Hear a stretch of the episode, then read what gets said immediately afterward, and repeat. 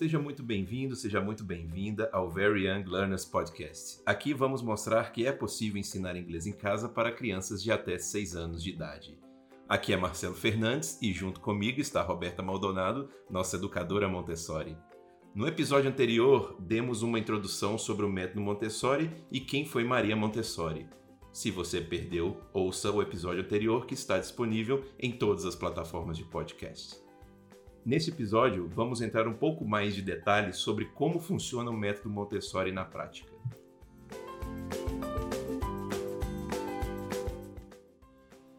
Bem, inicio este podcast com a pergunta: por que este método é tão especial e o que diferencia do método tradicional? Olá, tudo bem, Marcelo? Oi, gente. Prazer estar aqui de novo. então, Marcelo, o método Montessori, assim como outros métodos chamados de alternativos, né, tipo o Waldorf Steiner, a Escola da Ponte, são métodos que levam mais em consideração as necessidades do indivíduo, da criança, do que a do meio. Ou seja, enquanto no método tradicional a criança é educada para se adequar ao mercado de trabalho, a saber o que se espera dela, a seguir o livro, acompanhar a turma, né? Todo mundo ali na mesma, no mesmo ritmo.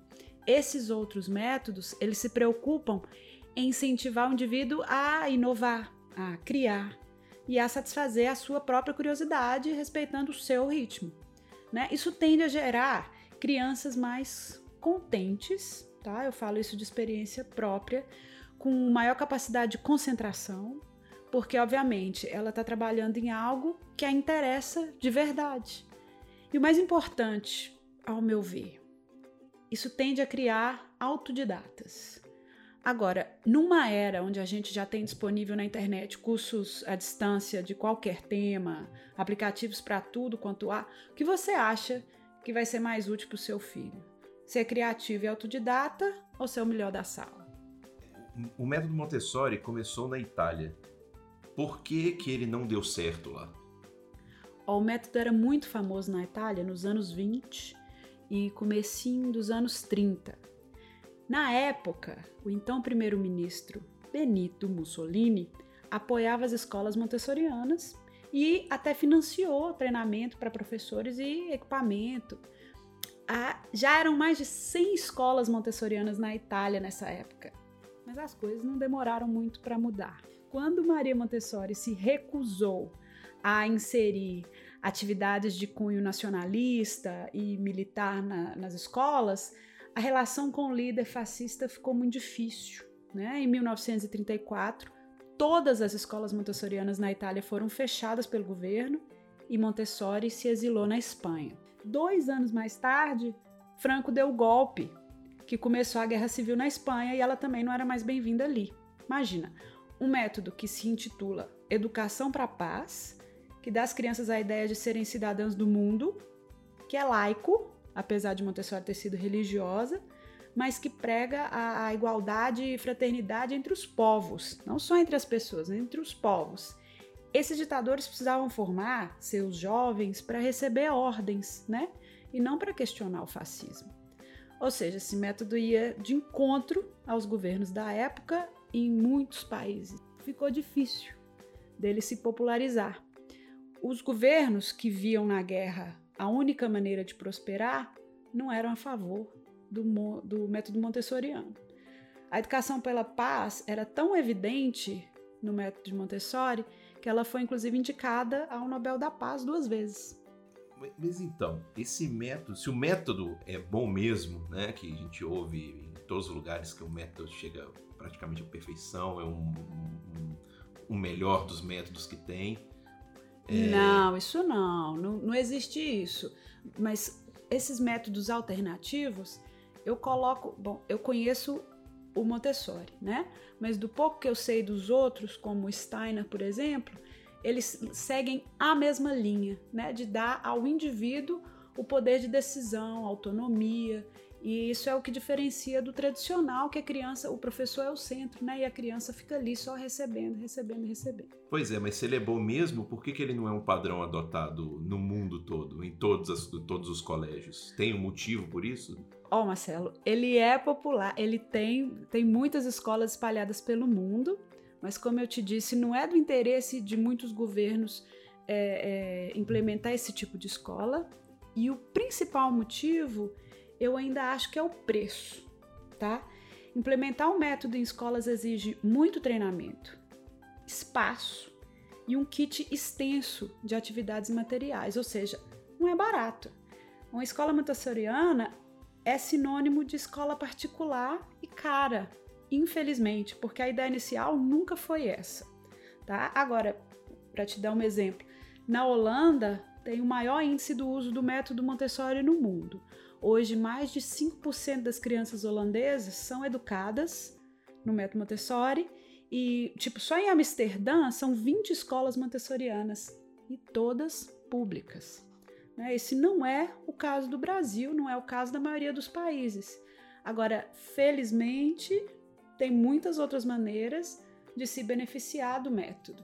Mas os pais, eles podem implementar isso em casa, principalmente nessa questão do ensino de, de outro idioma, do inglês. Como que eles podem fazer isso? É, essa é uma pergunta, a resposta é longa, mas eu vou, vou tentar aqui do começo, tá? dá para se beneficiar e muito da filosofia montessoriana sem precisar mandar seu filho para uma dessas escolas. Né? A filosofia que embasa as atividades também pode servir para ensinar seu filho uma porção de coisas em casa, inclusive inglês, respeitando e fomentando essa autonomia, essa curiosidade natural de toda criança. Por exemplo, e eu vou dar aqui exemplos muito práticos na organização da casa que já tem muitos pais usando, às vezes eles nem sabem que isso foi um, um isso veio com, com a metodologia montessoriana.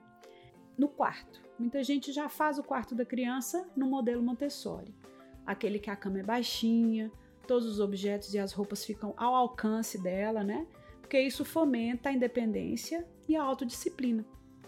Muitas casas também têm mesinhas e cadeirinhas para que a criança possa se sentar e se levantar quando ela quiser, né? Por sinal, foi o método Montessori que popularizou o uso de mobília adaptada ao tamanho da criança, viu, gente? Isso não tinha antes. Bom, tem também esses banquinhos que permitem a criança alcançar a pia do banheiro, escovar os dentes pelo menos uma uma das escovações do dia, pode deixar a criança fazer, elas adoram. E também esses banquinhos que a gente usa na pia da cozinha, que a criança pode lavar o que ela usou, sabe? E tem muito pais que tem medo disso, né? Acha, mas ela não vai fazer direito, e isso, né, esse banquinho é arriscado. Ô, gente, isso tudo é supervisionado e vocês vão ficar impressionados com a capacidade das crianças. E talvez a primeira vez ela fique um pouco insegura, mas ela vai querer fazer, ela já deve estar pedindo isso para você. Isso tudo é a partir dos três anos de idade. A criança quer cuidar dela mesma. Isso vem naturalmente, vem de fábrica, né? Mas então, ainda tem essas vassourinhas com a pá, que aí ela mesma pode varrer qualquer coisa que ela derrubar, né? Isso tudo já, já é possível a partir dos três anos, tá? E vai desenvolver não só a coordenação motora, como o autocuidado, num contexto de verdade, num contexto autêntico. Isso para eles é maravilhoso. Né? Esse processo é muito significativo para a autoestima da criança, mesmo que não fique no padrão que você está acostumado. Mas então, Roberta, mas e o inglês? Onde que entra nessa história o inglês? então, combinar Montessori e ensino de inglês em casa também tem a ver com usar bem o espaço da sua casa. É importante que a criança, que vocês tenham um espaço da casa dedicado a, ao ensino, à aprendizagem do inglês eu sugiro escolha dois cantinhos da casa que não seja, que não tenha nunca sido usado como cantinho do pensamento, nada negativo, tá, gente? Dois cantinhos, numa sala ou no quarto da criança, lugares que não, não tenham passagem de, de pessoas, não seja um corredor, que não tenha uma televisão, que seja coberto, tá? Porque vão ficar aí os trabalhinhos e os pôsteres e tal. Então, não, de preferência que não seja numa varanda. Escolha esses dois lugares, chame a criança e peça para ela escolher um deles, tá? É importante que ela esteja envolvida desde o início na escolha do lugar, na preparação do lugar e tudo mais, porque é esse o conceito de Montessori. Independência, autonomia, liberdade, que a criança se sinta é, empoderada mesmo. Muito bem. Descobriu, encontrou os dois lugares, a criança escolheu. Aí você já começou a explicar para ela: ah, o papai, a mamãe vai te ensinar inglês agora não sei quantas vezes por semana, você já fala, já fala o horário, tá? Já vai informando a criança o que, que você acha, você gostaria, vai te ensinar palavras, vamos jogar jogos, vamos aprender músicas, igual aquela musiquinha tal, ou, né? A criança já teve algum contato, ah, Baby Shark é inglês e tal. Então faz essas conexões, motiva a criança a dar dicas, a falar o que, que ela gosta, o que, que ela não gosta, já começa um diálogo aí. Comece então a preparar esse cantinho o The English Corner. Tá? Eu sugiro que vocês façam uma lista de materiais, que é uma coisa muito básica, e esses materiais já vão ser, você já vai se referir a eles em inglês. Então, num pedaço de papel ou, ou impresso, se você tiver impressora, tem os nomes, né? Pencil, rubber, paint, o que for, essas coisas básicas mesmo de, de, de papelaria com uma figurinha, né? Com uma, uma fotografia do que é. E você vai falar, aí você fala, ah, o que que tá faltando? Ela mostra ou fala o que que é, e você fala, ah, pencil, tá? Já vai associando, já vai fazendo esse método que a gente chama de sanduíche, que é ainda traduzindo as coisas, mas sempre já colocando em inglês. Muito bem. Vai com a criança até uma papelaria, ao shopping ou até na gaveta mesmo da, da estante da casa e começa a coletar essas coisas. Como uma caixa, de preferência grande, que vai ficar nesse cantinho com todas essas coisas dentro, tá? Imprima ou desenhe um pedaço de papel branco mesmo, The English Corner, tá? E peça para a criança colorir ou decorar esse papel as crianças adoram, e colhem esse papel na parede, no cantinho. Determinado o cantinho do inglês, the English Corner, onde vocês vão começar na, no próximo dia, tá? De preferência, essa deve ser uma atividade que tome que de um dia só e que você não faça mais nada nesse dia. Deixa aquela aquela expectativa no ar, tá? No dia seguinte vocês já podem começar. No dia seguinte, vocês já podem ter a sua primeira lição. Eu vou sugerir aqui uma lição básica que mais adiante você vai poder usar com vários outros itens de vocabulário, tá? Mas hoje nós vamos usar com cores. Se o seu filho tem 3 ou 4 anos, você pode começar só com duas cores. Se ele for mais velho ou se ele já tiver experiência com cores e já souber essas coisas, você pode é, começar com três. Não comece com mais de três, não, que pode confundir. Pois bem, prepare esses três ou dois flashcards, que são nada mais do que pedaços de papel coloridos. Eu começaria com azul, blue e red, que são curtos e que têm sons muito específicos, muito, muito distintos um do outro. Prepare esses dois, chama a criança.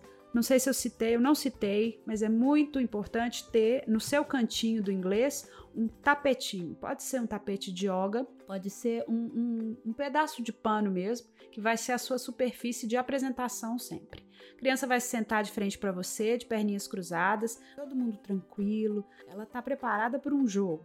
Você coloca o tapetinho, pega os cartões e um de cada vez você coloca na frente da criança, tá? Sem falar nada além dessa frase. This is blue. This is red. Colocou os dois cartões, você repete: This is blue, this is red. E mais uma vez você vai falar blue, red, sempre apontando para a cor a qual você está se referindo, tá? Essa é a primeira etapa. A criança está associando o nome, né, com a cor. Muito bem. A segunda etapa é o reconhecimento do objeto correspondente ao nome. Aí a criança já vai participar. Você vai perguntar para ela: Can I have the blue, please? E vai mostrar com a mão, tipo, um, um gesto de me dê, sabe? Mas sem falar em português. Claro, se a criança não entender de maneira nenhuma, você mostra com a mãozinha dela mesmo. Pega a mãozinha dela, coloca em cima, pegando e te entregando. Elas entendem rapidinho, você vai ver. Você vai falar: Can I have the blue, please? Quando ela te entregar, você coloca de volta. Can I have the red, please? Ela vai te entregar, você vai colocar de volta.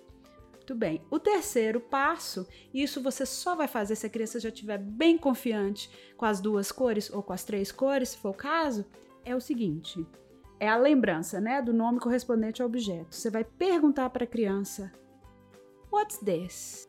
E aí ela terá que responder blue ou red. Tá bom? Dependendo da idade, isso muda um pouquinho, mas no geral, essa é o que a gente chama a lição de três tempos, que é básica na introdução de vocabulário na pedagogia montessoriana. Já dá para você fazer amanhã. Hum, que pena que nosso tempo já acabou por hoje, né? Porque senão o episódio fica um pouco longo. Mas, é, Roberta, você pode trazer pra gente nos próximos episódios mais, é, mais dicas como essa, sim? A ideia é essa, ah. sim. Tem muitas. Ok. Roberta, muito obrigado mais uma vez. Dicas. Mas já tem mais coisa.